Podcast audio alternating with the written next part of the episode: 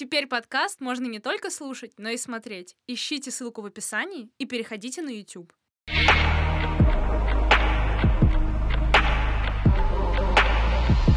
Всем привет, мои самые прекрасные, самые здоровые, самые чудесные слушательницы самого прекрасного подкаста «Я так чувствую». Сегодня мы с вами будем говорить про такую щепетильную тему, как хламидии, и не только. У меня в гостях гинеколог Ангелина Яковлева. Всем привет. Здесь важно пометить, что я гинеколог-сексолог. Да, да, это важное уточнение. Потому что хламидии, они вот близко к чему-то к этому. К этому к самому. на грани да, да, да, на грани гинекологии и сексологии. Они на страже стоят примерно. Да, вот сегодня мы обсудим все волнующие темы, э, поговорим про первый секс, и не только про первый, про второй, про десятый, про двадцатый, как э, можно ли заниматься сексом на первом свидании, и с точки зрения как физиологии, и с точки зрения сексологии, и вообще сегодня будет очень сексуально.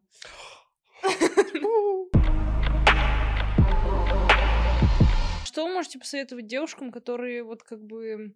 Ну, они вроде бы понимают, что надо, но есть вот это и какое-то стеснение, и какое-то вот, ну, как отвержение всей вот этой идеи, что мне будет некомфортно, я лучше не пойду. Человеку нужен человек. Пропагандирую я одну важную историю. Смотрите, здесь э, благо сейчас такой расцвет различных социальных сетей. и Мгм, я мгм. приветствую всячески там моих докторов, прошу вести соцсети, и сама веду, и вот участвую в подкастах каких-то, чтобы можно было посмотреть. То есть э, мы же все равно человека, когда встречаем, вот физиогномически как-то вот мы оцениваем. Я Да. хочу напомнить о том, что мы врачи тоже люди, абсолютно такие же люди. Я не очень люблю вот это вот там врач от Бога, как будто бы мы снизошли откуда-то. А, Это здорово, безусловно, мы долго учились, тяжело учились, пожалуй, наверное, дольше всех учились, э, сложнее всех учились, и при этом, при всем, ну, как бы мы фактически учились. А, Поэтому нужно а, потратить время, почитать отзывы, посмотреть какие-то, не знаю, подкасты, почитать э, какие-то статьи доктора и тому подобное, найти просто своего врача. На это надо запариться, правда. Это, если честно, залог успеха, потому что вот, опять же, возвращаясь к первому вопросу, почему мне там бывает тяжело или не тяжело, потому что градус вот этого вот напряжения, когда на меня уже посмотрели, когда уже поняли, что да, наверное, безусловно, при этом при всем все равно там с трясущимися коленочками ко мне заходят. А, Ну, слушайте, э, так уж случилось у нас, что у нас в стране была такая достаточно долгая а, история про карательную гинекологию, в общем-то, про продишь пройдет, всем надо рожать и так далее. То есть, конечно же, ну, берегите себя. Я, естественно, я бы тоже не хотела ходить к доктору, который бы меня там, не знаю, заставлял бы рожать или говорил, типа, а что ты хотела? Ну, то есть какие-то вот эти вот, мы сейчас, э, опять же, живем в век э, информационных технологий, и мы можем почитать слова обесценивающие, знать, что если человек токсичный, то как бы от него нужно уходить. Вы имеете право встать с приема и уйти. Я, кстати, действительно всегда об этом говорю. Вам не нравится, вас заставляют, вам делают больно, вас заставляют рожать, или, не знаю, или наоборот, вам говорят, что там вам еще нельзя рожать, или вы хотите рожать, а вам говорят, нет, попей коки. Это же тоже есть эта история. Слушайте, вставайте и уходите. Вы имеете, на самом деле, на это право, но тем более...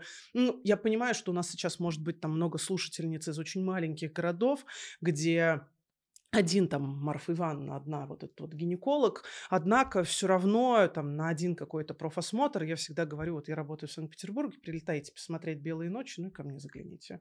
Или, не знаю, приезжайте там в Москву посмотреть к друзьям, там, не знаю, в театр, на балет и так далее, еще забежали к гинекологу. Ну, то есть не обязательно лететь прям вот ко мне на прием, но можно один раз в год. Да, дорого, да, сложно. Ну, черт возьми, зато есть выбор. Правда ведь? Мы... Да, да, и это же тоже вот про... Все говорят, как полюбить себя, как полюбить себя. Вот можно начать с таких каких-то очевидных вещей, из разряда найти себе доктора, Ну, хорошего Да. доктора, Да. и, ну, вот посвятить этому свое время, Да. а, найти того, с кем тебе будет комфортно, и это же тоже какая-то долгосрочная перспектива. Да. То есть раз в год туда приходить. Да, конечно. Вот. А аффирмации можно послушать потом. Да, да, ну то есть можно вложить энергию в этот поиск. Э. Конечно же, хорошо там работает сарафанное радио, но тоже не всегда. У меня иногда бывают мои пациентки, которые там в меня абсолютно влюблены и любят ко мне ходить на прием, и они там типа, да вот иди, там сестру свою или там тетку, да иди, она тебе точно по- по- поможет, а потом у меня на приеме сидят такие, типа, ну еще. Крутая, работай давай. Вот, ну, то есть я не волшебства, опять же, давайте, ну, я нормальный, обычный человек, э, скажем так, но для кого-то, может быть, я немножко шумная. Вот, знаете, я тоже, я вот сейчас здесь размахиваю руками, я на приеме тоже размахиваю руками, рисую, объясняю, у меня вот все, может быть, не для всех там мой психотип будет подходить. И мгм, это нормально, абсолютно. У меня вот на отделении есть разные доктора. Опять же, я иногда понимаю, что вот, ну, коммуникация может не складываться. А, Может быть такое, что не с первого раза вы найдете своего гинеколога. Мгм, Ну, что ж мгм. теперь сделать? Но у нас есть возможность, у нас есть сейчас ресурсы, не желтые страницы открывать. Я еще тут на медне вспоминала, кстати, этот Талмуд. Знаете, это посмотреть э, номер телефона и адресок. Все-таки мы шагнули немножечко дальше, чем желтые Вот страницы. Вы, кстати, классную вещь сказали относительно того, что многие ведут блоги. И вот я лично нашла Ангелину в запрещенной соцсети. Нашла, написала, говорю, вот, хочу записать подкаст, мне кажется, это важная тема, давайте сделаем. Все, вот Да. мы здесь. Да, да, да, да. Поэтому... Б- Разные есть соцсети, кому-то не нравится запрещенное, кому-то нравятся новые э, варианты коммуникации, но мне кажется, для этого, ну, ну, это нужно, правда, Да, да. присмотреться, потому что вам придется с гинекологом обсуждать достаточно интимные вопросы, вам с гинекологом действительно придется говорить э, на какие-то темы, на которые да не принято говорить, и не знаешь, как говорить. То есть у меня иногда я пациенток вижу, они приходят и говорят, слушайте, ну у меня там, там это, это там чешется. Оно, э, с одной стороны, смешно, с другой стороны, я понимаю, на самом деле, в каком Да, конфузе, ну, то есть в каком конечно, конечно. напряжении пациентка приходит, что вот сейчас тут мне скажут, что я вот плохая. Конечно же, прием должен быть без осуждения, и здесь это моя такая главная ценность того, что надо понимать, что пациент там ранен, болен на самом-то деле, и пациенту правда страшно, ну правда страшно, правда по-настоящему, еще у кого-то, ну у многих есть дикий опыт гинекологов, то есть ну прям дичайший, что они заходят и говорят, слушайте, ладошки потные, я сейчас в обморок упаду. Увы, ах, это есть, э, и при этом можно смотреть, можно выбирать, э, потратить на это время. Правда, время очень дорогой ресурс. Мы иногда думаем на тему того, что деньги это очень дорого, а я все равно говорю о том, что время самое дорогое. Ну, Придется потратить время, но в конечном итоге вы найдете своего Да, доктора. да, да, да. Э, Давайте затронем немного тему вот этих э, постсоветских или советских гинекологов. Э, То, что вот у нас осталось сейчас. Вопрос первый. Можно ли заразиться чем-то, садясь на унитаз э, в, там, я не знаю, на заправке, э, вот в торговом центре? Мне кажется, это миф. А, да, здесь важно, я люблю вот эти вот все мифы просто разбирать. Давайте, как мы, знаете, на анатомии препарировали, вот я также эти мифы препарирую. Ну, поехали. Безусловно, общественный туалет– это место скопления большого количества бактерий, просто потому что там люди хватают а, за ручку, так или иначе. То есть э, общественный туалет, там много, правда, будет бактерий. Конечно же, у нас там есть эта история еще ботинками встать на унитаз, а, чтобы не садиться. Поэтому, наверное, все-таки я бы сказала, предпочтительно не садиться. А, ну, потому что, наверное, мы же точно не знаем, как бы, какое количество человек до Да, этого да, сидело, да. и, возможно, это стояло. А, первый момент. Второй момент, конечно же, если мы говорим про заразиться именно какими-то инфекциями, передающимися половым путем, ну, давайте как бы немножечко сейчас пофантазируем. Мы садимся кожей, а не вульвой. А Инфекции, передающиеся половым путем, как бы они, в общем-то, а, как бы так сказать, вообще на самом деле любят э, такое теплое, влажное и расположение где-то в районе вагины, на, на самом деле шейки матки. Вот, это очень далеко. А садимся-то мы как бы кожей. А, Ну, здесь вопрос вашей, наверное, не знаю, какой-то брезгливости. Но заразиться хламидиями, садясь э, в торговом центре или на вокзале, ну, нет. Опять же, потому что, ну... Сейчас все, кто был в последнее время в торговом вокзале, Ура! Ура, ура, ура! А, Ну. Здесь хочется сказать про то, что мойте руки в обязательном порядке, и желательно, если там нету специальных накладок на унитаз, можно сделать самостоятельно из туалетной бумаги. Да. Э, Кстати, я где-то слышала или читала, может быть, даже у вас, может быть, не у вас, не знаю, о том, что на ручке туалетной двери бактерий больше, Да, чем... да, э, да, да, да, да, да, да, да, да, это вот самая такая классная информация. Я, собственно, про это и говорила. мгм, Про то, что действительно на ручке двери в саму эту кабинку Да. гораздо больше бактерий, чем, возможно, на самом, а, ну, если там никто не постоял. Раз, несколько за день. Класс, окей. Следующий вопрос. Э, может ли гинеколог определить эм, э, наличие, ну, в общем, девственница или не девственница девушка? О, мое любимое, на самом-то деле, мое любимое еще про это. Приходите к нам в наш частный центр, и мы восстановим вам девственность. Вот это вот, да. Хорошо, давайте на эту тему опять же поговорим. А, смотрите, есть два принципиально разных понятия. Первое понятие – это анатомическое, ну, наше медицинское понятие девственной плевы, Гимен, она же, это такая тонкая складочка слизистой, которая фактически является барьером между наружными половыми органами, фактически отделяет вульву от вагины, от внутренних половых органов. А, эта складка слизистой у всех абсолютно разная, ровно так же, как у нас с вами разный нос, например, или цвет волос, или разрез глаз и так далее. Мы с вами фактически женщины, но почему-то мы с вами разные, правда ведь? Ну и как, собственно, все наши будут слушательницы, все вроде бы одинаковые, но на самом деле все разные. Поэтому эта складка э, выглядеть будет у каждой девушки абсолютно по-разному. Ну, фактически там вот она складкой выглядит. А вот девственность в понимании в каком-то духовном, это совершенно другая история. Это, наверное, не ко мне. А, ну, потому что я врач, и вот о каких-то таких моментах высокопарных, э, типа чистоты, а, непорочности и так далее, немножко философский момент. Я не говорю, что я на эту тему не готова разговаривать, я говорю о том, что это такой вот момент, э, ну, философский ваш гинеколог не может заглянуть вам в душу. Он не может, а, в общем-то, понять, ну, то есть, опять же, а где вот это вот, вы там, не знаю, целовались, вы в этот момент были девственницей или там перестали быть девственницей, или, не знаю, у вас там был петинг с вашим партнером, это вот э, вы девственница после этого или нет? Ну, как бы считается, что если половой член погрузился в вагину, тогда вы перестали быть ну, девственницей. Ну, типа да, да. Как бы считается, а, собственно, то есть и никаким образом как раз-таки эта складка, она во время проникновения полового члена в вагину, она может растянуться, она может порваться. И никаким образом, то есть я не могу определить, э, было, был ли там кто-то или нет. Поэтому здесь мы строим исключительно доверительные отношения с пациентками на тему того, что как бы мы можем посмотреть, э, собственно, на кресле пациентку или не можем. Это же, знаете, ну вот просто это очень часто такая история из разряда у девчонок, что там они были на, у подружки на ночевке, приезжают домой, да. и им родители говорят, или там в летнем лагере. Да. И мама говорит, ну, собирай вещи, сейчас поедем Пойдем проверять девственность, да. И ты сидишь так, ну, э, давайте проговорим момент того, что это на самом деле не очень такая это, здоровая это штука. Ужасно, это да. нарушение границ со стороны мамы, абсолютно тотальное и полное. Собственно, самое главное, что как бы, ну, ну и что поменяется от того, что как бы там в этом пионерском лагере случился день X. Собственно, наверное, здесь как бы мамы должны позаботиться там, о надежных методах контрацепции вообще, mm-hmm, в принципе, mm-hmm. рассказе как это и что. Но да, у нас э, есть, э, все еще эта история есть. Ну, скажем, давайте мы сейчас разделим на какую-то историю про цивилизованный мир. Знаете, как я иногда говорю, космические корабли браздят просторы Вселенной. Давайте, если мы вот в этом вот каком-то э, помещении, э, то мы тогда говорим про то, что ни один гинеколог не может э, вам восстановить вашу девственность, а самое главное, что ни один гинеколог э, не, не может определить вашу девственность, не может ее восстановить.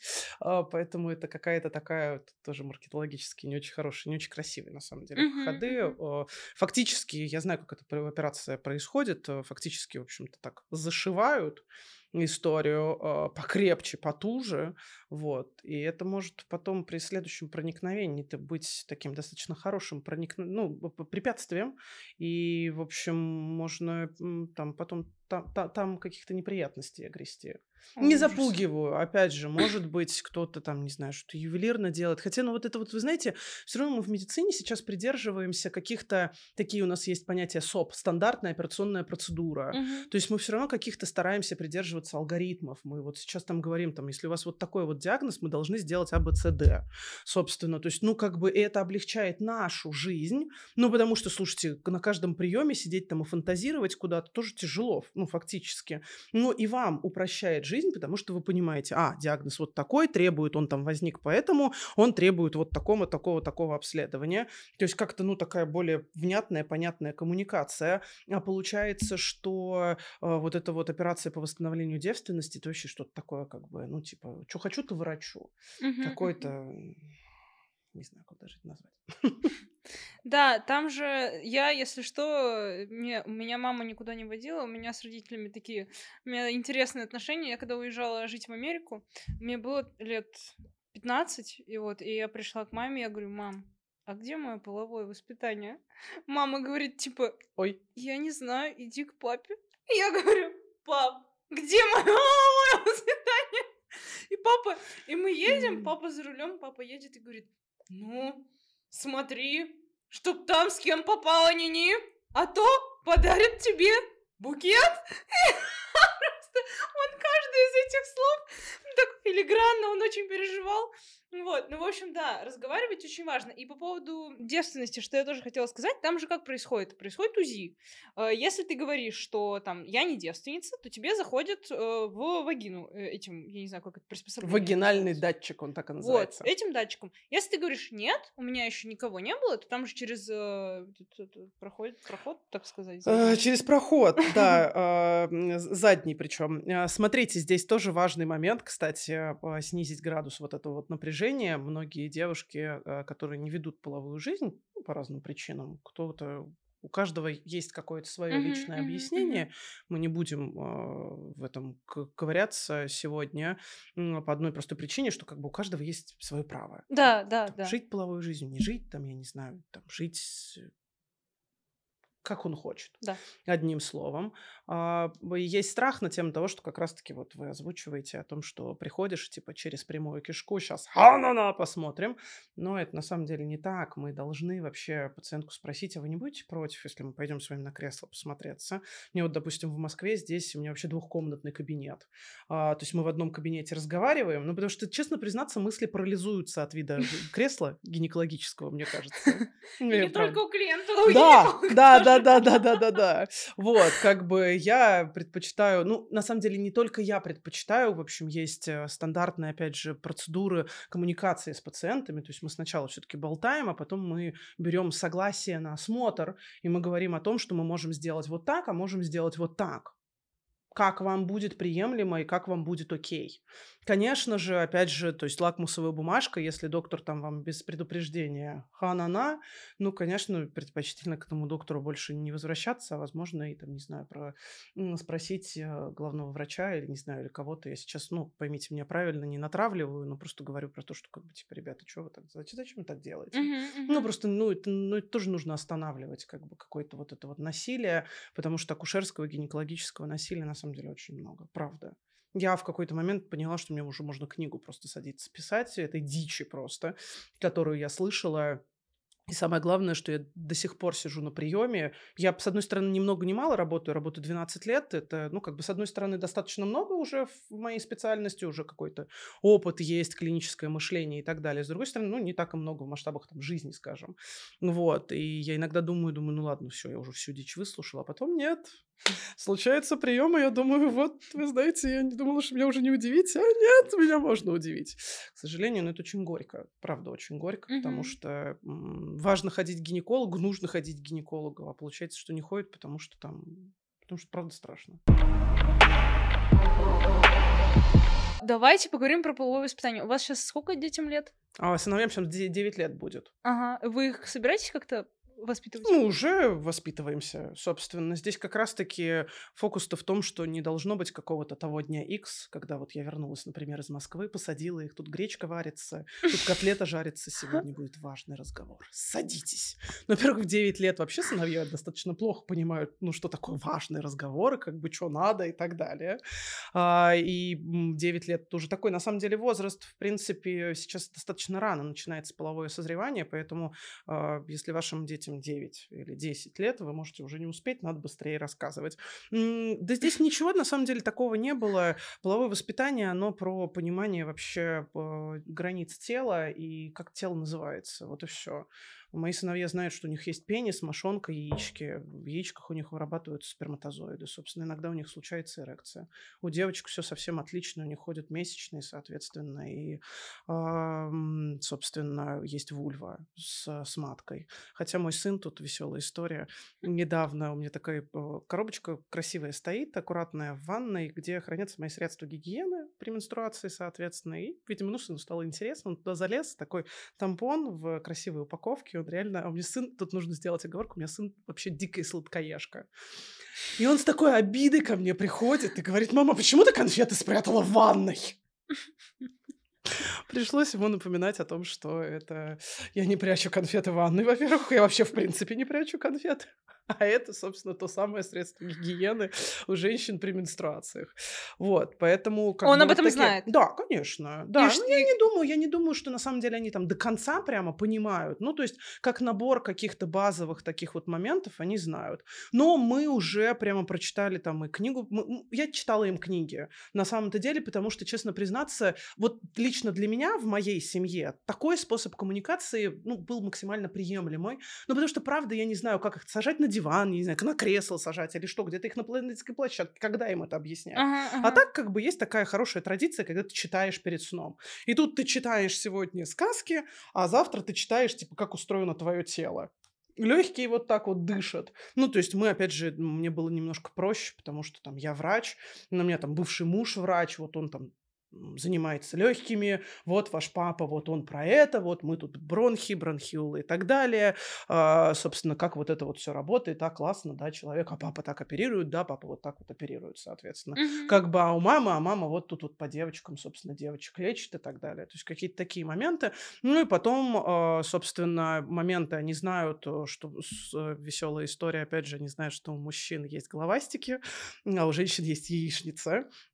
Они знают, что это яйцеклетка и сперматозоиды, да, которые да. встречаются, они знают, что образуются бластоцисты, но это уже такая наша была интересная да, блин, история. даже я этого не знаю. А, э, опять же, это специфика моей работы. Я работаю в клинике, которая занимается в том числе репродуктивной медициной. Ага, Мы, ага. У нас была возможность, ну, как бы, опять же, дети врачей, которые таскаются с собой на работу, когда у меня есть прием, их не, не с кем оставить.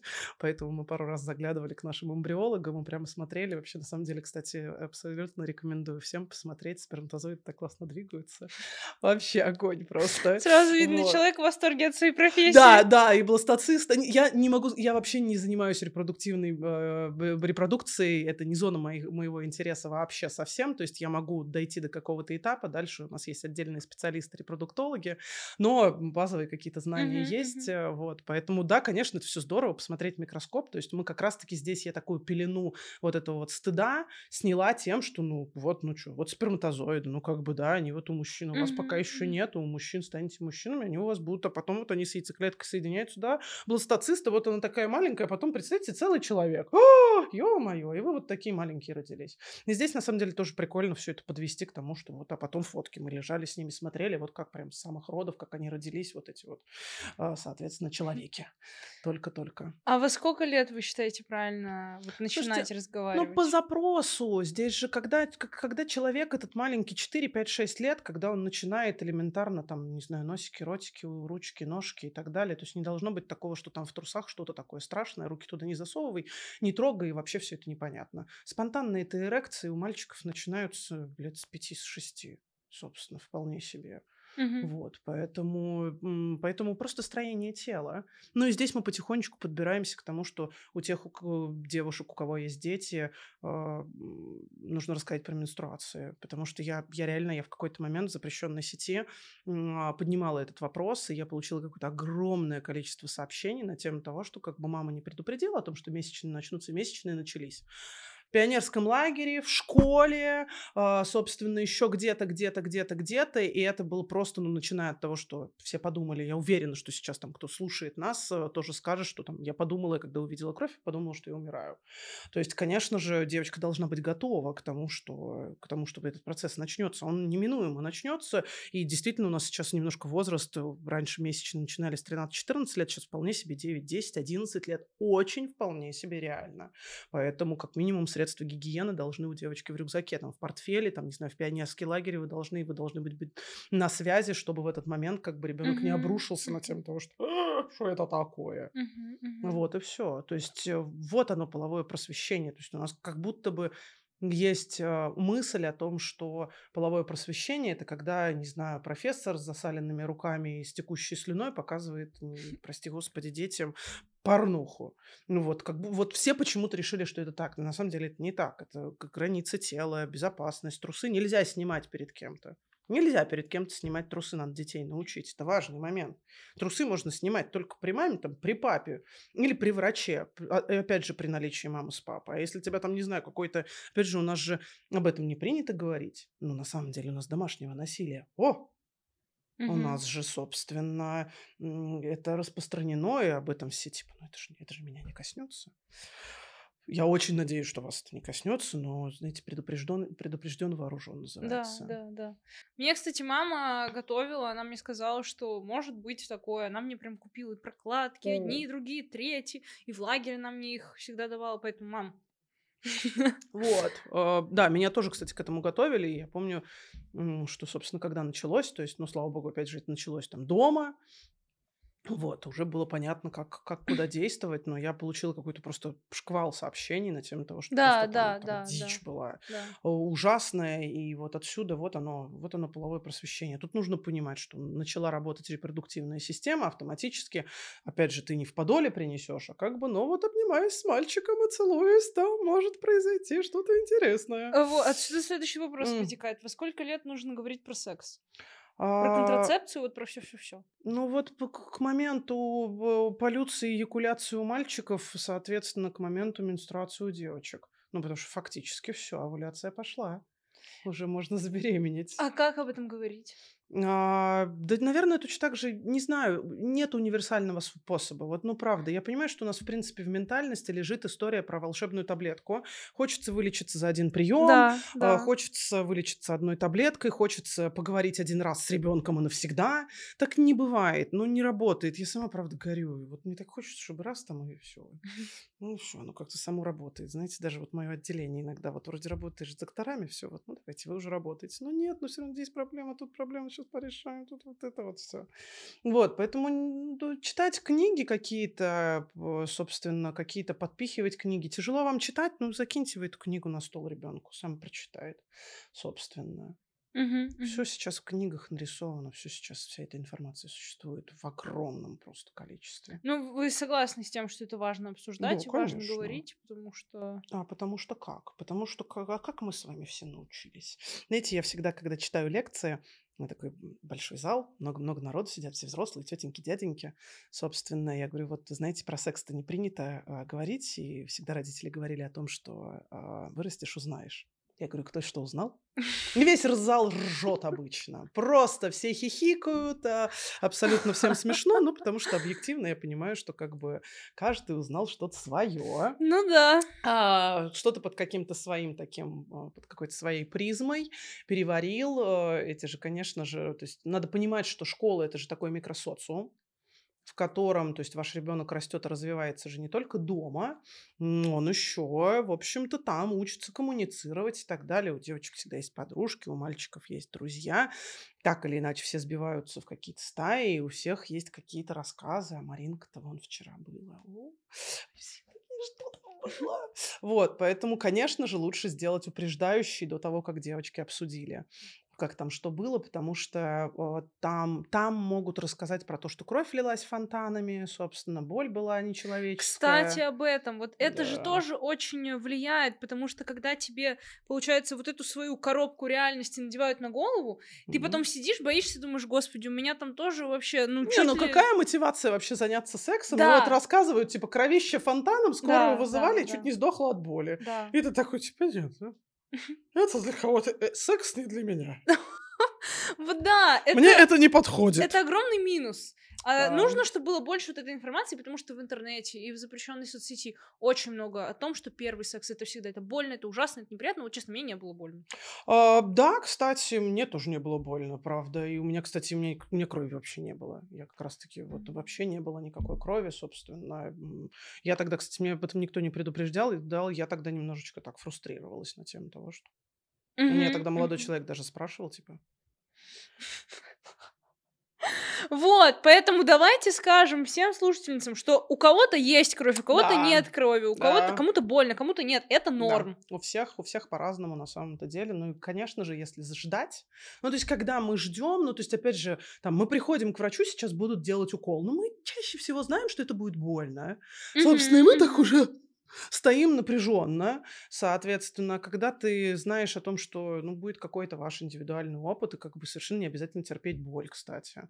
Опять же, я на всех э, своих интервью и на всех подкастах говорю, пожалуйста, не терпите боль. Ну, пожалуйста, ну, ну не надо терпеть боль. Если вам больно, отложите этот первый половой акт до, до какого-то следующего раза. У меня бывает, на самом деле, такое, что пациентки приходят ко мне и говорят, слушайте, мы тут что-то пытались, что-то не получилось. Да, что со мной да. не так? Здрасте пойдемте сейчас разберемся, поболтаем и так далее. Можно дойти до вашего доверенного гинеколога, обсудить и так далее. Ну, потому что там вы и так нервничаете с партнером, партнер, может быть, ничего не знает, вы ничего не знаете, и вот это вот все еще может быть с выключенным светом и так далее, и вот это, в этом процессе как-то двигаетесь очень а, страшно, вот, ну, подключайте кого-то третьего, в смысле специалиста. Вот, поэтому это нормально прийти, спросить, все ли в порядке. Ну и важно остановиться, правда. Не надо, ну то есть э, вы не станете женщиной от того, что вы потерпите. Скорее всего, вы приобретете дикую психологическую травму. Да, да, и нежелание заниматься сексом. Да, больше. я на самом деле достаточно часто пациенток с болями при половой жизни иногда спрашиваю о том, что а как там было первый ага, раз. Ага. Достаточно часто они говорят, ой, там трэш типа был. И все, этот трэш закрепился в психике. А, ну, то есть это всегда это очень простой пример. Я говорю, вот я не люблю гороховый суп. Вот я даже сейчас говорю, мне вот противно, ненавижу гороховый суп, причем фактически его здесь нету. Ну вот, а. точно так же у вас может причинно-следственная связь на секс да, сложиться. Да, это да. вам было больно там и тогда. И теперь вы как бы типа, не, ну все живут там этим сексом, надо ну, вроде как-то и мне как-то вот э, уже пора, пришло время, а я как бы, ну, там и тогда было больно. Поэтому не закрепляйте у себя в голове вот этот вот э, страх. Да, я, кстати, слышала историю о том, что девушка три раза или четыре раза даже пыталась вот э, с разными партнерами заняться сексом, но вот ну, не получалось. Было больно, она останавливалась, и это правильно. Огонь. Да. Класс, вообще отлично, совершенно. Совершенно отлично. Я говорю, дойти до гинеколога. У меня достаточно много, кстати. Вот правда таких пациенток, которые доходят, типа, док. А поговорить? Я говорю, а поговорить это всегда прекрасно. Окей, а нужно вообще с мамой обсуждать свой первый секс? Ну или секс? Не знаю, это очень сложный вопрос, если быть совсем честным. Да. Я не знаю, как на него ответить, э, смотря какие это отношения и так далее. А, ну, наверное, первый вопрос, а зачем? Ну, ну вот так. да, с точки зрения сексологии и психологии, как бы mm. это, это нарушает иерархию? Ну, в общем и в целом, да, здесь как бы, знаете, есть такое, мы там, типа, мы с дочкой как подружки. Да. Вы не подружки, блин, вы мама, вы родитель. Да, И да. вы родитель должен быть, ну, отчасти контролирующий родитель, на самом деле, заботливый родитель и так далее. Мы не можем, ну, как бы коммуницировать э, с детьми так, как мы коммуницируем с подружками. Это разный уровень коммуникации, немножко по-разному, уровень там и откровений и так далее. Наверное, что вы действительно должны сделать, сделать, вы должны построить такой уровень коммуникации, чтобы ваши дети не боялись вам рассказать, что что-то случилось. Не дай бог, это какое-то насилие. А, то есть, не дай бог, это какие-то истории. Опять же, вот чтобы не было стыдно маме рассказать и посоветоваться. А, вот это важный момент. Ну, я не знаю, у меня некоторые вот мои пациентки, опять же, там, а, они просто, типа, слушайте, я вообще, док, не знаю, можно моя дочка будет просто к вам ходить? И все. Ну, вполне себе неплохое прикладывание ответственности, если честно. Вполне себе как бы при согласии, опять же. Если согласны, окей. Если ребенок не согласен, я вообще нет, категорически, вот прям нет. Я только-только, ну, я с детьми не работаю, здесь важный момент, то есть все-таки там это 17 с половиной, 18 лет, вот где-то вот так вот, старше 18 uh-huh, uh-huh. чаще всего, когда это уже все-таки там без присутствия мамы, там без согласия и так далее. Вот этих вот моментов. Поэтому, ну, важно, чтобы было какое-то доверенное лицо, которому ребенок мог бы рассказать а, что-то случившееся страшное, правда. Uh-huh, uh-huh. Насилие в школе суще- существует, и какой-то буллинг и так далее. То есть вот этот вот момент э, всегда дал, дал, ну, нужно с кем-то обсудить. Да, я согласна, согласна. То, что, в принципе, ну, приходите рассказывать, типа, мам, знаешь, с кем я вчера переспала? Это... Ну да, типа и в такой позе, и три раза кончила. Ну, да, ну, да, я да, прям да. даже не знаю. Это, мне кажется, хороший рассказ для хорошей подруги. Ну, вот. Наверное. Да, я согласна с вами. А если была какая-то ситуация, там нужна какая-то да. помощь, да, да. поддержка, там, да. маму, тут, ты прикинь, да. Э, вот это да. Да, там, не знаю, порвался презерватив, например, это действительно та ситуация, когда надо просить помощи, да. надо что-то делать да. быстро. Да. Вот, или там, вот, не знаю, там он просил заняться сексом без презерватива. Тоже как бы такой, ну, не знаю, там уже тоже такой момент скользкий. Вот, Во поэтому... всех смыслах этого. Да. Да-да-да. Вот, поэтому э, я не думаю, что мы должны быть друзьями нашим детям. Мгм. Нет, у них для этого есть... Мы, мы родители, мы, мы немножко про другое. Мгм, Я не говорю про то, что мы здесь все такие со скалками, с байгудями стоим около наших детей. Типа выпарю за двойку. Ну, не про это. Мгм. Мы должны приходить на помощь, но и оставлять какое-то пространство а, нашему, нашим детям, ну, на какую-то свою личную жизнь. В конце концов, оно не просто так называется же личное, правда ведь?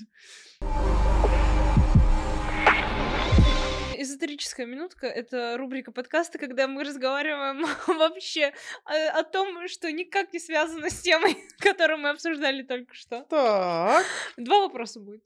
бомбите. Первый вопрос. Как вы считаете, существует ли судьба? Слушайте, на самом деле, думаю, скорее нет, чем да, потому что я так давно в психотерапии, я думаю, что моя жизнь, если бы я не пошла к психотерапевту, складывалась бы совсем по-другому.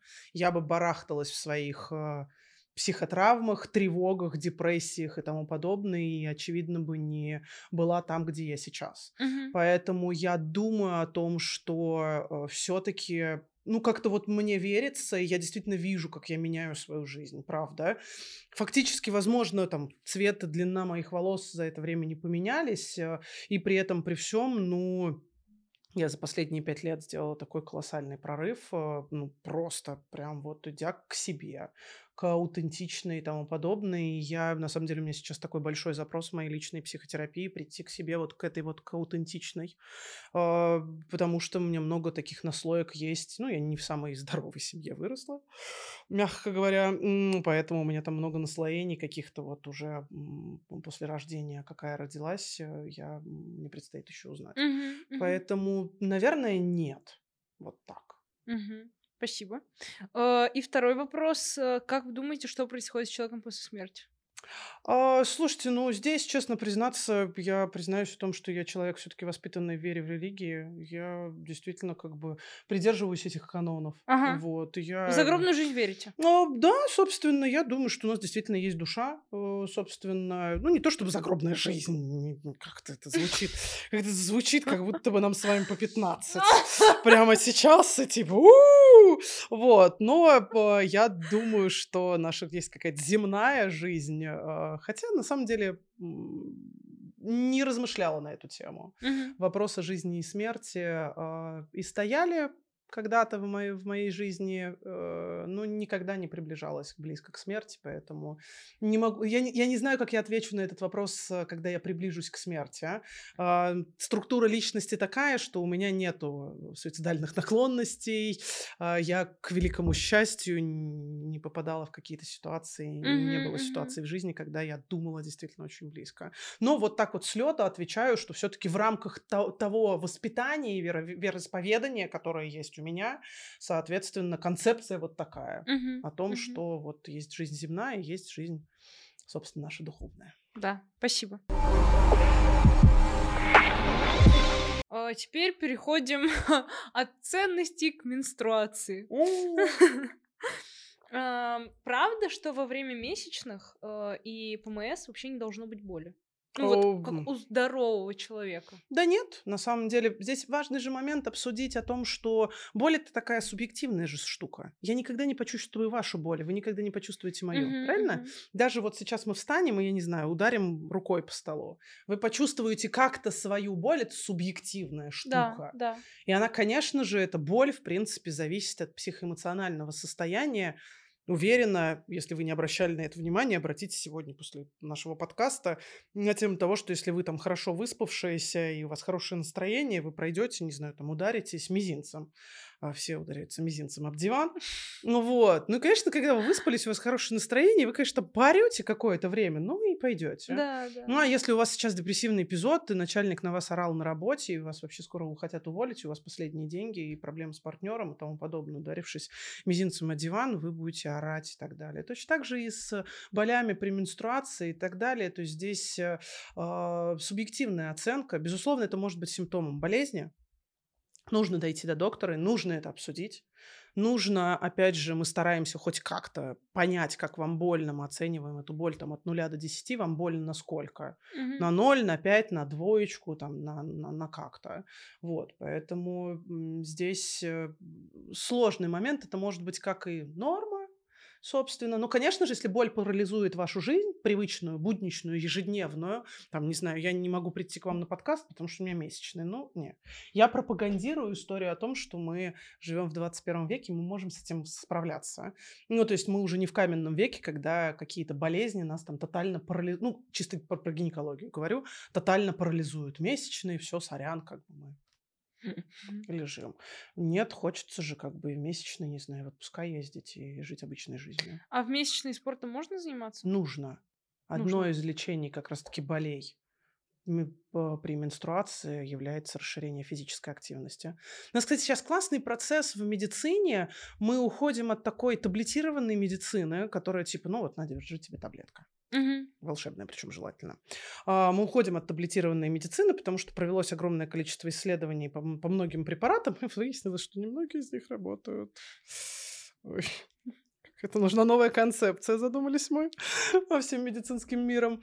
Поэтому у нас сейчас новая концепция, конечно, модификация образа жизни. А, Такое витиеватое, странное слово, малопонятное. Но оно направлено на расширение физической активности, а, на разнообразное полноценное питание, на необходимость э, в хорошем, глубоком, крепком 8-часовом сне в сутки, к- самое тяжело выполнимое, клянусь вам. Ну, то есть вы сами знаете, что это такая точка, как раз-таки поиск этого баланса, он очень, очень тяжелый, но расширение физической активности идет. То есть если вы дошли до вашего врача, вас обследовали, и не выявили никаких болезней, бегом в спортзал. Никаким образом тут сразу же миф этот вспоминается, кровь заливается в брюшину, у вас будет точно эндометриоз. Ну, так не работает, если бы все это было так просто. Мы вот всем миром, э, конгрессы мировые создаются по эндометриозу, все врачи мира думают, откуда взялся эндометриоз, а тут, оказывается, нужно просто спортом позаниматься. Дебилы, они там сидят, э, свои гайдлайны пишут, собственно, а тут в России там, а все знаю, надо спортом позаниматься, будет эндометриоз. Так не работает. Окей, а сексом можно заниматься во время месячных? Почему нет? Ну почему да? А он э, этот э, боль устраняет? Ну, вообще, оргазм это ле- лечебным эффектом обладает. Да? Оргазм. Ну, конечно же, оргазм это же про удовольствие. Секс же вообще, в принципе, про удовольствие. Ну, Все это вот не эти вот- скажете, не для всех. Хорошо, для тех, у кого секс удовольствие. Вот это важное уточнение. Давайте. Секс для того, у тех, у кого это удовольствие, может быть использован как э, с целью лечения. И мастурбация может быть использована с целью лечения болей при менструации. Правда, реально работает. Попробуйте сегодня. Можете написать нам потом в комментариях, сработал ли мой. Вот вы хотели каких-нибудь советов? Попробуйте сегодня.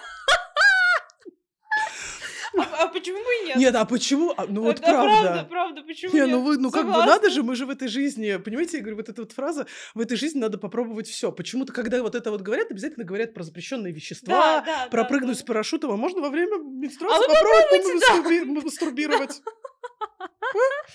Отлично. Вдруг поможет. Правда, что во время секса... Ой... Правда, что во время секса невозможно забеременеть во время менструации? А, нет, Э, неправда. Во время неправда. ме- менструации можно Можно забеременеть. Э, Шансов достаточно мало, и при этом, при всем, надо напомнить о том, что живчики, они живут, головастики, говорят мои сыновья, а они же сперматозоиды. А, сперматозоиды живут до 72 часов, а, собственно, а какие-нибудь живучие поживут еще и подольше. А овуляция у женщины случается, мы же не швейцарские часы, я всегда говорю, у меня вон швейцарские часы, собственно, они совершенно прекрасно работают уже 10 с лишним лет вообще безотказно. Организм-то наш, он не работает линейно, что в первый день месячных пошли месячные, там в первый день цикла, собственно, 14 день случилась овуляция. Да, среднестатистически случается именно так, и при этом, при всем, как бы овуляция может случиться и пораньше, а Мгм. живчик может дожить. Мгм, мгм. Поэтому э, лучше предохраняться. всегда, Конечно, в любом контрацепция всегда нужна. Тогда давайте перейдем к теме секса непосредственно. Мы сейчас разговаривали про все остальное. Ну, Собственно, а сейчас мы перейдем к сексу. сейчас, сейчас будет прям сексуальный секс. Сексуальный секс. А, Да, про половую конституцию. Так, Что это такое? Как ее определить? Вот начнем с этого. А, мы все разные. Начнем, Да. начну философски. Вы Да. хотите периодически от меня философии? Видите, сегодня я вам буду ее давать. А, Мы все разные. э, У нас есть какая-то условно-физиологическая потребность в сексе, у всех разная. Здесь Мгм. важно, конечно же, проговорить момент того, что а, разные возрастные группы есть. Конечно же, там, когда гормоны бурлят э, в 20 лет, э, собственно, есть такой еще исследовательский момент. Все-таки хочется попробовать. Я стал взрослым, или там стала взрослой и так далее. И, возможно, какая-то такая рутинная жизнь уже там семейной э, с детьми, собаками и сумасшедшим начальником, что-нибудь такое, там, конечно, будет, то есть от условий от многих зависит. Но есть какое-то вот внутреннее вот это вот понимание, что а, имея вот столько секса, я удовлетворен, а не имея столько секса, соответственно, как-то я вот, ну, все-таки подстрадываю. То есть мы в сексологии, у нас нету как таковых нормативов, мы в сексологии говорим либо про личный дистресс, то есть когда вот я без этого страдаю, Ага. а, либо партнерский дистресс. То есть, когда мне вот в этом вот во всем, ну, вот некомфортно, нам вот некомфортно. А, Считается она тоже, если честно, таким вот этим кручу-верчу, запутать хочу. Начало менструации. э, Считается, что у девушек, у которых э, сильная половая конституция, менструация начинается рано. Ну, то есть гормонов, гормоны начинают вырабатываться раньше. Но если, возможно, у вас менструации начались там в 16-17 лет, возможно, речь идет про слабую половую конституцию. Это не приговор, это не диагноз, это просто, опять же, скорее там вот про наш с вами нос и про волосы. Мгм. Вот эту вот историю. Просто предпочтительно, конечно, желательно знать. Не договорила. А, У молодых людей это начало эрекций, спонтанных эрекций, полюций, э, эякуляций, э, собственно, оценивается еще волосинение у мужчин, соответственно, у женщин оценивается цикличность и регулярность менструального цикла. Опять же, чем регулярнее и лучше месячные, а, лучше неправильное слово, чем регулярнее они ходят, тем, собственно, сильнее половая конституция. В общем-то, а, способность забеременеть и количество беременностей тоже косвенно на это может влиять. Собственно, считают такой трахантерный, трахантерный индекс, это соотношение длины к э, длине ноги. Но это все такое очень очень нету четких границ, что если у Мгм, вас вот так, то у вас точно вот так, а вот так, то точно вот так. Мгм. Но условно мы понимаем, возможно, вот вы там сейчас, прослушав этот подкаст, а, поймете о том, что вот, наверное, все-таки вам бы хотелось предпочтительно почаще заниматься сексом. Ну, сильная половая конституция это когда ты больше секса Да. хочешь. Слабая меньше. Да, да, да. Ну, то есть, как бы, скажем, слабое – это когда вы занимаетесь сексом достаточно редко, опять же, цифр не назову никаких, и вам в этом окей. Ага. Во- Вот прям вот окей. У меня там есть знакомые, которые, не знаю, там раз в полгода занимаются сексом, им абсолютно окей. Они в этом нормально. Вот, вот они вдвоем с низкой половой конституцией, им нормально абсолютно.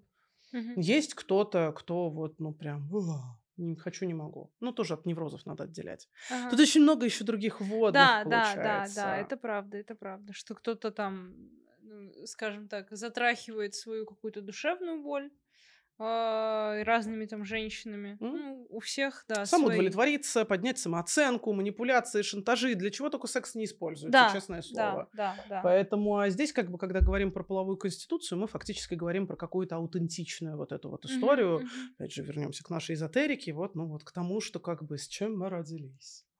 Окей, а почему может э, не быть? Почему может не хотеться секса вот так вот? С чем это может быть связано? Да очень много причин, на самом деле. Там ну, какие-то основные, просто. большинство. Вообще, честно признаться, это астенизация, это усталость.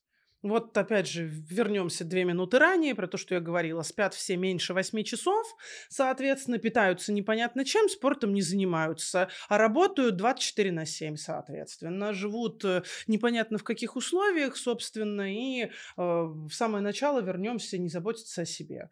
Ну, вот как бы забота, забота действительно начинается с себя, а, поэтому у нас... э, И, конечно, такие требования общества, у меня тоже сейчас там в запрещенной сети, я часто достаточно, ну, правда, я рассказываю о том, что вот я и руководитель, и врач, и мама, и блогер, собственно, еще должна быть домохозяйка, еще вот мне тут, я не знаю, кашу свари, вот это вот все приготовь, а, дома еще убери, как бы постирай, погладь, вот это вот все уроки сделай, еще за сотрудниками проконтролируй, а еще и каких-нибудь идей выдай обязательно, ты же как бы должен развивать направление.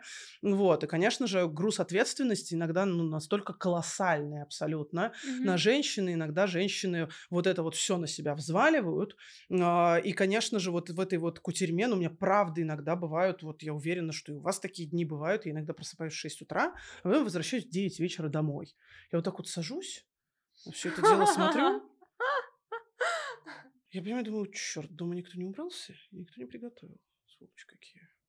Но это на самом деле так. Э, действительно, здесь э, то самое слово делегирование то самое, да, у меня есть домработница, но у меня нету на это времени, ну, правда, просто нету. Я потом действительно понимаю, что я за время, пока буду там мыть этот пол и что-то протирать, я очень много чего не сделаю по работе, а по работе у меня как-то лучше получается просто. Я поняла, что здесь вот, вот это у меня лучше получается. Вот, поэтому много очень женщин действительно взваливают на себя, реально много, прям вот. И вечером еще выжми из себя сексуальную кошечку. Давай, еще и кончи обязательно, чтобы мужа порадовать, чтобы он точно знал, что ты его любишь любишь. Потому что не кончишь, не, не любишь. А, тяжело, э, правда. Какой кошмар. Где-то потерял. Да, и нас самое главное, что об этом никто не предупреждал, если честно. Я вот, у меня самое главное разочарование, если честно, мне никто об этом не говорил, что тут, тут так тяжело. Ну вот, но с этим можно справиться, правда, действительно. Иногда может не хотеться секса, правда. У меня вот когда такие марафоны, вот на, собственно, вот эти вот какие-то поездки, э, интервью, чтение лекций, приемы и так далее. У меня нету либидо. У меня, правда, у меня вот, у меня во вторник я вернусь в Санкт-Петербург, у меня не будет либидо вообще. Ну, в понедельник, наверное, уже не будет никакого либидо. Я думать даже про секс не смогу, как бы, ну, потому что я буду, буду в Угу, вот. Угу. Топ причин, пожалуй, вот этот вот момент. Второй момент как раз-таки отсутствие сексуального просвещения. И, в принципе, как бы хочу секса какого-то. Знаете, как у меня иногда пациентки приходят, моя любимая категория на тему того, что хочу, как у всех. А как Я у говорю, всех? как у всех, это как Да, у кого. это как у кого, да. Вот, собственно, то есть, э, а вот, а действительно, а как у кого, я не знаю. Ну, как бы все, все там вот Как эти у вот... всех порноактрис? Вот у всех там у них вот этот вот секс есть, как бы, вот мне дайте тоже заверните, как у всех. Ага. И вот что это, как у всех, неизвестно абсолютнейшим образом. А, Поэтому, э, когда нету понимания вообще, то есть, ну, я не знаю, там тоже пациенток спрашиваю, типа, «Вы вообще знаете, зачем вам этот секс? Вот, то есть не для всех это удовольствие, Да, получается. абсолютно, конечно. А почему? А отсутствие полового просвещения. Ну, потому что... Половом Потому что, типа, не было никакой... Не, не было на эту тему никакой... Как... Не было на эту тему никакой информации. Росли, росли, что-то там, как-то, что-то. Вырастешь, узнаешь. Все выросли. Маринка начала, Ленка начала. Ну, мне, наверное, пора. А тут уже часики тикают. Зашла к гинекологу еще какому-то токсичному. Часики тикают, давай рожать. Да. Умрешь без детей. Кто тебе стакан воды подаст, говорят. И как бы, типа, ну ладно, надо вроде тут это... Димка какой-то симпатичный, но вроде надо с, не- с ним что-то как-то... Ну, то есть такое поле, на самом деле, оно э, и смешное, и грустное. Ага. Э, потому что, ну, нет никакой информации, нету ни про что, никак. Э, Мастурбация, мастурбация – грех. Страшная вообще история. Умрешь, мастурбационный крест. Собственно, но это правда есть. Да, я это есть, это клянусь, есть, это, это все есть. есть, мастурбировать нельзя. Девочек пугают больше всего информацией на тему того, что будешь э, трогать э, печеньку или пипиську, грязи занесешь, э, бесплодный станешь, детей родить не сможешь и так далее. Вот. Но у нас все равно еще культура вот это вот давать, она все еще присутствует. Это как? Ну, типа, надо, чтобы муж не ушел. А, да, культура давать. Я поняла. Интересно. А как вы можете прокомментировать? Надо, чтобы муж... э, надо давать, чтобы муж не ушел. Ну, здесь же как раз-таки ответ кроется в самом слове «давать». Как будто бы нужно отдавать свое тело, и себя нужно как будто бы отдавать Ну для и того, надо чтобы... тоже. Да, надо и отдавать. Нерабочая история. То есть мы, конечно же, в партнерских отношениях как-то договариваемся о ритме, о позах, о предпочтениях, о количестве и так далее. А нам никто этого не объяснял, поэтому мы что-то там что-то тык-пык-мык, а потом выясняется вдруг, правда, у мужа действительно такое бывает, у мужа сильная половая конституция, ему правда надо, а у женщины слабая половая конституция, ей реально не надо, собственно, и вот начинается какая-то кутерьма. А, Что-то люди делают на самом-то деле, но желательно и предпочтительно, в общем-то, а, как договариваться. Ну, то есть, во-первых, жене понимать, что он не кобель, а, собственно, у него сильная половая конституция, а мужу понимать, что она не фригидная. У нас же как, кобели и фригидные. Да, да. Нет, фригидно, да. а этот э, опять кобель пошел гулять. То есть, ну, как-то уходить вот от этих оценочных суждений и как-то договариваться. Ну, действительно, есть люди, которым нужно заниматься сексом, они этот ресурс оттуда черпают. Ну, правда. А вы, кстати, говорите, что вот, э, ну, там, э, если секс не понравился, то нужно просто как-то договариваться о позах, говорить, что там я хочу вот так, я хочу вот так. Но так же далеко не все могут. У многих женщин есть такой, как ну, опять же, потому что уйдет страх, угу. что мужчина уйдет, и у них как запрет, эм, ну вот высказать свое недовольство, что а мне вообще-то не понравилось, у меня не было, и оргазмы имитируют там, э, кто, 99,9%. Ну окей, это я тоже утрирую, тем не менее имеет место быть. Вот э, что делать тем, кто как бы, ну, стесняется, наверное, говорить об этом? Боится обидеть. Очень... Потому что мужчины, они же тоже как бы не пальцами О, деланы. Да. Они приходят и говорят, ну что, сколько раз кончил? Да, конечно, у нас же есть эти исчисления сколько раз у мужчин случилась эрекция с эякуляцией, а у женщины сколько оргазмов случилось. Да. И этим мы можем как будто бы э, мерить качество нашей а, сексуальной жизни. Вот да. вчера читала лекцию как раз-таки докторам на тему того, что мы должны пациентам объяснять, что как бы на чаше весов должно не количество стоять, а качество и удовольствие. Но вернемся к вопросу. Смотрите, здесь, э, если совсем не получается, вообще, ну, мы сейчас, опять же, живем в век информационных технологий, ищите семейного психотерапевта, ищите третьего человека, который ну, получил образование, чтобы учить людей коммуницировать. Ага, ага, ага. Ищите человека, который научит вас коммуникации. Да, страшно. Мне сегодня скинул папа картинку, что психотерапевт это какое-то страшное слово. Давайте будем называть его менеджер по связям с реальностью. Ищите менеджера по связям в семейной реальности, собственно. Да, да, да. да нас, нас же тоже, ну, вот нам никто не объяснил там про прокладки и про что-то такое. Нам точно так же никто не объяснил. Нам вот объяснили директивно, что типа надо обязательно замуж выйти, обязательно детей надо рожать. В этом, конечно, есть доля правды. Я не буду сейчас там совсем как бы стоять и говорить, что это не так. Но в этом есть что-то. Как-то вот эволюция придумала, что, правда, мы вот должны плодиться, размножаться, скажем. Вот если аутентично вернуться. Репродуктивная система вся вот она работает для реализации, собственно, вот этой вот э, продолжения рода. А, но мы сейчас можем выбирать, когда мы этого хотим, сколько мы хотим и так далее. А, собственно. А, поэтому с, с партнером страшновато говорить, но можно пытаться, не получается, просить помощи, говорить о том, что, слушай, ну, ну вы же как-то договариваетесь. Слушайте, знаете, я тоже всегда сравниваю с тем, что вот мы говорим о том, что вот ну, на тему секса, да, на тему секса, безусловно, очень сложно говорить. Но при этом, при всем, ну вы же договорились, что вы где-то будете жить вместе. Правда ведь? Вы же как-то договорились, у вас там будет 150 человек на свадьбе, или у вас вообще свадьбы не будет? Ну вы же как-то об этом договорились, правда ведь? Ну не бывает такого, что, ну вы же договариваетесь каждый день, кто с собакой пойдет гулять, я не знаю, или там вообще заведете вы эту собаку или нет. Вы же договариваетесь, помидоры или яйца сегодня надо в магазине купить. Ну точно так же, ну конечно же, может быть, на одну полку не ставить с помидорами, с яйцами, ну, собственно, но это такие же, собственно, договоренности. Вы же договариваетесь, как вы будете, там, не знаю, добираться вместе или не вместе на работу и так далее. Будете, ходите вы к теще и свекрови на завтраке или нет. Но вы же как-то об этом договариваетесь. Ну, точно так же, собственно, как-то надо пытаться. Мгм, Это сложно, это правда сложно. Я клянусь вам, это, это невероятно сложно, но э, хочется сказать, э, правда, жизнь прожить не поле перейти. У нас э, как раз-таки здесь отсылка к моей психотерапии. Ну, это классный исследовательский момент, когда ты исследуешь, исследуешь себя через другого человека, исследуешь какие-то свои боли, понимаешь, что как бы чем больше ты учишься вот этой коммуникации, э, тем проще тебе жить на самом деле становится. Это круто.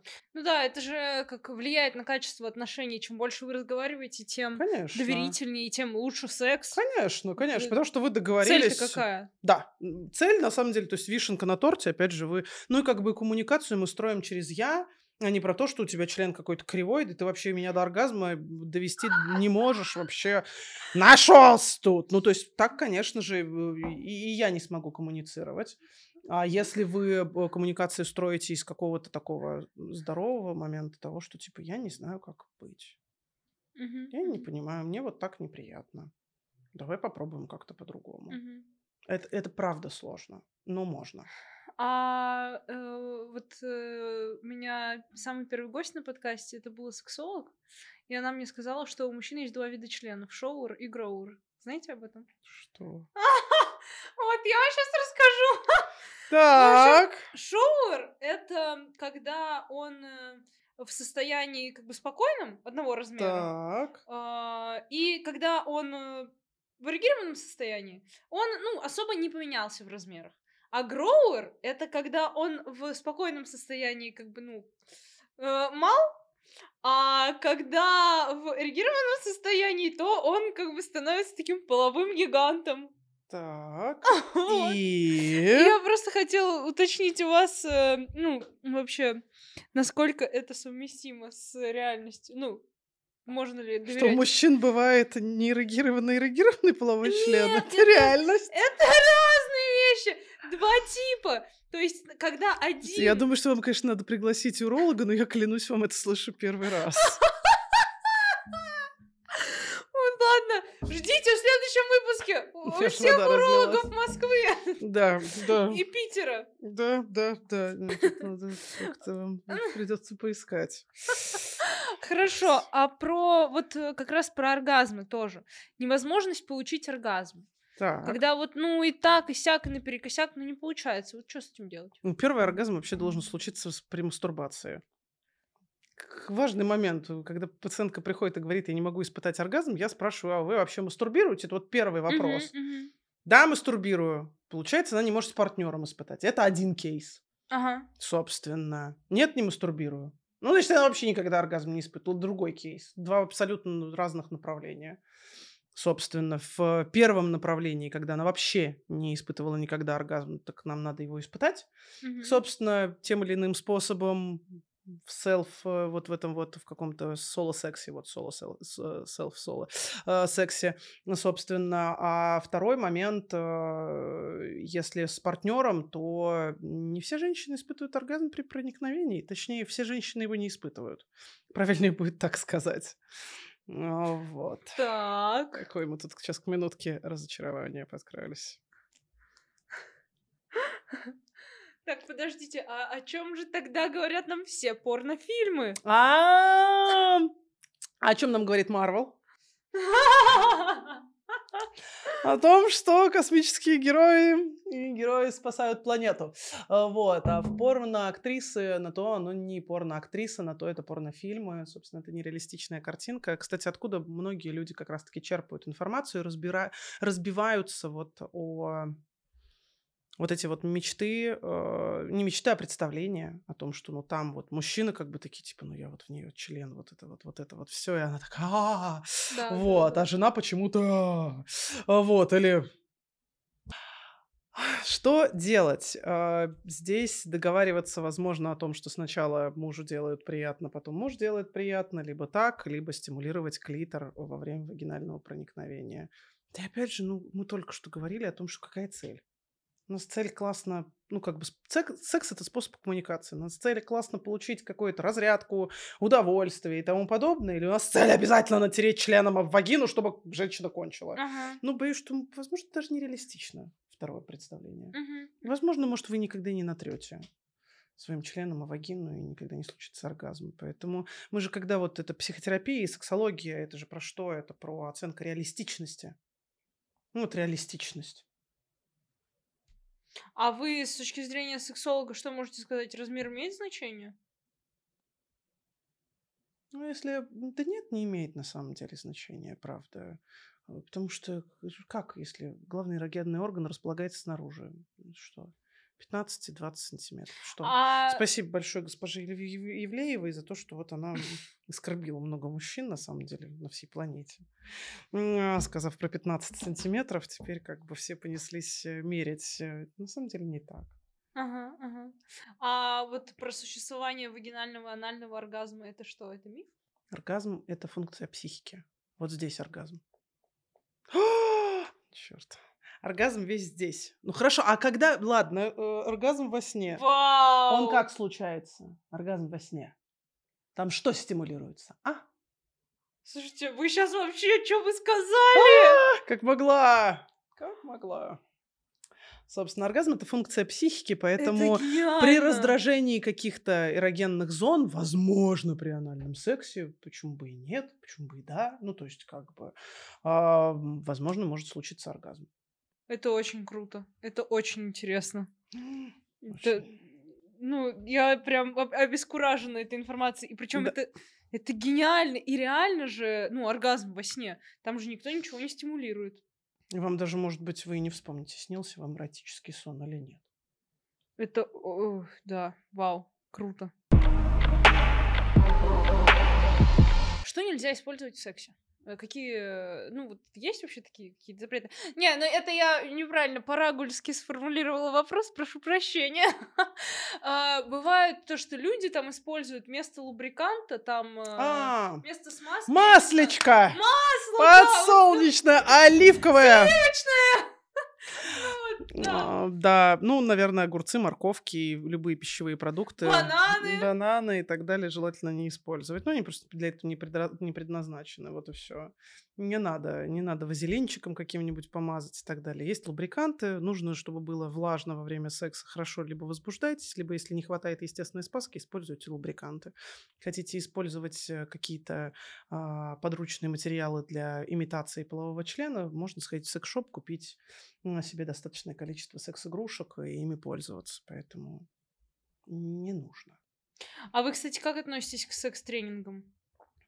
Ну, там, знаете, э, искусство орального обольщения. А, Я думаю, что они все невротизируют женщин, ну, потому что они как бы ставят такие нереалистичные цели на тему того, что там заякорить мужчину. Да. То есть, э, делая вот это, он точно будет с тобой. Это там, да, Ну, вот с разряда каждый раз, когда ты ему сосешь, нужно там делать определенную прическу, э, чтобы да. потом, когда он видел тебя в этой прическе, он сразу вспоминал. Ну, слушайте, это на самом деле действительно про невроз, это не про здоровую сексуальность, то есть набор каких-то, ну, опять же, вот это вот возвращение к какому-то набору какого-то алгоритма. Мы же не работаем по алгоритмам, человеческий мозг как бы, ну, вот э, это на самом деле не так, поэтому я считаю их на самом деле даже по большей части зловредными. Ну, Ага. потому что всегда будут, будут женщины, которые так не могут. Я не знаю, кто-то глубокую эту глотку не может повторить, ну, в силу своих физиологических историй, соответственно, ну, никак, ну, не может, вот. И она будет сидеть и думать на тему того, что, блин, наверное, я какая-то не такая, или, не дай бог, терпеть, там, не знаю, а, насиловать себя и так далее. Поэтому какие-то, ну, у нас есть вот какая-то нездоровая вот эта сексуальность, как раз-таки, наверное, слово сексапильность сюда подойдет. Мгм. То есть здесь как будто бы там нужно носить там высокие каблуки, там короткую юбку, обязательно там сосать вот это вот все. То есть это, конечно, далеко от науки, давайте так. То есть если вы ко мне обращаетесь а, с вопросами про науку, то Да, именно это, с это далеко, обращаюсь. да, это далеко от науки, это что-то такое. Сейчас много информации, ладно, хватит. Но вам не только про секс. Надо тоже понимать, мы понимаете, мы же сейчас раньше мы жили в информационном вакууме, теперь мы живем в информационном шуме. Да, да. Конечно же, нужно как-то уметь зерна от плевел отделять. Мгм, мгм, мгм. Да, это правда. Вообще, помимо тренингов, э, там, я не знаю, этого же искусства орального обольщения, нужно проводить тренинги какие-то психотерапевтические, психологические, на которых говорят, если там, ну, не нужно пытаться сексом кого-то удержать, Да. и вообще, если ты там что-то не можешь, это нормально. Да, если ты не хочешь заниматься анальным сексом, это окей. Да, да, С да. вас пять тысяч. Собственно. А, вы как сексолог, что можете сказать на тему того, эм, что мужчины считают сексуальными? Вот э, я скорее веду вас к тому, что нет стандартизированных каких-то понятий, что вот это сексуально, а вот это нет. Разным мужчинам нравится разное, как и женщинам. Ну да, собственно, мы разные. Это действительно так. Ну, то есть я не дам вам сегодня какие-то рекомендации по длине юбки, не знаю, там по а, форме бюста и так далее. Нет, все, все мы разные, у всех у нас разные предпочтения и так далее. Здесь Мгм. больше такой психологический вопрос, даже чем сексо- сексологический. Это я к тому, в том числе к тому, что эм, очень много убеждений Ну внутренних в да. голове у женщин, что если у меня там не третий, гру... не третий Да. размер груди, то я как бы Да. не сексуальна. Вот Да. у меня не третий размер груди, но я очень сексуальная. Вот, поэтому запоминайте. Да-да. А, Как э, активная половая жизнь влияет на оставшиеся остальные сферы жизни и влияет ли вообще? А что такое активная? А, ну, а, Она есть. Она есть у кого-то раз в месяц, у кого-то раз в полгода, у кого-то раз в неделю. а Ну, кого-то раз в давайте так, столько, сколько нужно. Столько, сколько нужно. Слушайте, ну это мы же говорим про качество жизни. Да. То есть, когда у нас не прикрыты базовые потребности, мы не можем говорить про качество жизни. Когда мы не досыпаем, не доедаем, устаем и тому подобное, как бы мы уже там, опять же, пациенток спрашивают, там, «Се- нету секс, в сексе удовольствия. Я говорю, а где-то вообще есть еще удовольствие-то? Ну, как бы, а вы там, не знаю, в ресторан идете, там удовольствие-то получаете? В отпуск едете, удовольствие получаете? А, Нет, а, иногда бывает. Собственно, поэтому секс это качество жизни, качество жизни становится лучше, ярче, краше и так далее. При этом при всем без секса еще никто не умер. Ну, Точно вам говорю. Я проверяла. А вот во время бывали случаи. Да. Я к тому, что, ну вот смотрите, например, есть девушка, а, у нее там, ну, хороший режим, у нее отлажена какая-то, ну, там, сфера самореализации. Ну, в целом вот эти все базовые закрыты, но при этом партнера нет, секса нет. А секса нет, ну, а one night stand не подходит по морально-волевым принципам. Э, Секса нет еще раз. Ну, не типа, поняла. как э, секса на один раз, она Да. не согласна на это. Окей, хорошо. Партнера тоже нет. Так, хорошо. Остальные сферы жизни отлажены нормально. Так, хорошо. Отсутствие секса может как-то влиять на... Нет, Нет? абсолютно нет. Мастурбация? То есть, э, ну, а... То есть зна- обязательно наш организм, давайте вот сейчас опять же на эту тему поговорим. То есть наш организм как бы такой типа член детектит. Вырабатываем какие-то особенные особенные гормоны, какие-то особенные, а, особенная пыльца единорога спускается. То есть, когда это там, я не знаю, мастурбация, фактически руками или душем, там, я не знаю, чем-то, или секс-игрушка, то как бы организм такой, типа, не, это не то. Как, как, организм понимает, а, понимает вот количество, по количеству волос на пальцах? Ну нет, ну вот Где-то в области клитора причем. они же, знаете, говорят, я так, я не придерживаюсь таких стандартов. Но есть вот знакомые у меня, которые говорят, типа, нет, я так не могу, мне важно, чтобы был контакт с человеком. Ну, нет, здорово, безусловно, контакт с человеком. а это иначе здорово. они, типа, ну вообще, они вот, ну так... Слушайте, как интересно вообще, то есть как будто бы наша жизнь тогда в руках члена. Да. Как будто бы, то есть я не контролирую свою жизнь, моя жизнь не зависит от меня, моя жизнь зависит от мужчины. Как вам такое? Э, отвратительно. Ну, я не могу сказать, что это отвратительно, но как бы это не- э, я это не выбираю. Это я не моя тоже это не опция, выбираю, скажем да, так. да, да, да. То есть, безусловно, партнерский секс это круто. Партнерский секс с договоренностями это круто. Партнерский секс с одинаковыми предпочтениями это круто. Партнерский секс с какими-то эмоциями, типа влюбленности или любви, это вообще огонь, безусловно. Но как бы выбирать в этот момент, типа, ну как бы всего этого дела нету, поэтому пойду вот там с кем-то пересплю. Ну, хламидии, с которых мы сегодня начали. У Лидии хламидии, моя Да. любимая песня, собственно. Вот, поэтому, ну, не нужно забывать, что а, на самом деле какой-то секс э, с малознакомым человеком, он может быть э, немного опасным, правда, потому что можно изразиться, можно вляпаться в какую-то историю. Да, я сейчас не может- запугиваю, пожалуйста, я понимаю, что много кто занимался сексом случайным и так далее, и ничего не происходило. Не, ну это все равно как бы да. предохраняться надо. Да, да, безусловно. Вот. Спасибо большое, очень интересный диалог у нас вышел. Что можно, так завершая, главную мысль вынести? Про секс говорить нормально. Про секс не знать в нашем обществе тоже нормально, на самом-то деле, я бы сказала. А, можно читать, можно спрашивать. Нужно искать своего гинеколога, нужно потратить на это время, а, нужно записывать вопросы, как и на этом подкасте записаны вопросы, и точно так же записывать вопросы, которые задаешь своему гинекологу. Собственно, вот эту вот всю вот эту вот историю, как бы нужно, нужно готовиться к приему, можно спрашивать у гинекологов, нужно доверять нужно учиться строить доверительные отношения с партнером, нужно пытаться искать партнера, то есть, ну вот что-то такое. Про секс, даже если сегодня вы поняли, что вы услышали миллион много новой информации, ну здорово, отлично, офигенно, вы можете теперь дочитать, да узнать э, где-то что-то, то есть какие-то вот такие вот моменты. Класс. Вот. Не нужно стыдиться, не, вы не должны покрыться стыдом о том, что «О, боже, я ничего не знаю, о, господи». Ну, здорово случился тот день, когда вы узнаете. Ну, вот сегодня вы узнали. Ура. Да, помните, что ваша сексуальность, она начинается в первую очередь в зеркале. Когда вы себя чувствуете, видите сексуальными, то и все остальные, они подтягиваются, потому что зеркальные нейроны имеют место быть. Спасибо вам огромное за этот выпуск шикарный. Благодарю. Спасибо всем слушательницам за то, что вы были с нами. Э, Уверена, что было много полезной информации сегодня нами сказано, вами выслушано. Э, Пользуйтесь на здоровье. Э, Вот, подписывайтесь на меня, на Ангелину. Ставьте подкасту звездочки, сердечки, лайки. Отмечайте нас в сторис. И отвечайте на наши вопросы. Мы тут вообще-то много Да. вопросов задали. Пишите Рекомендации, комментарии. пишите комментарии. Да.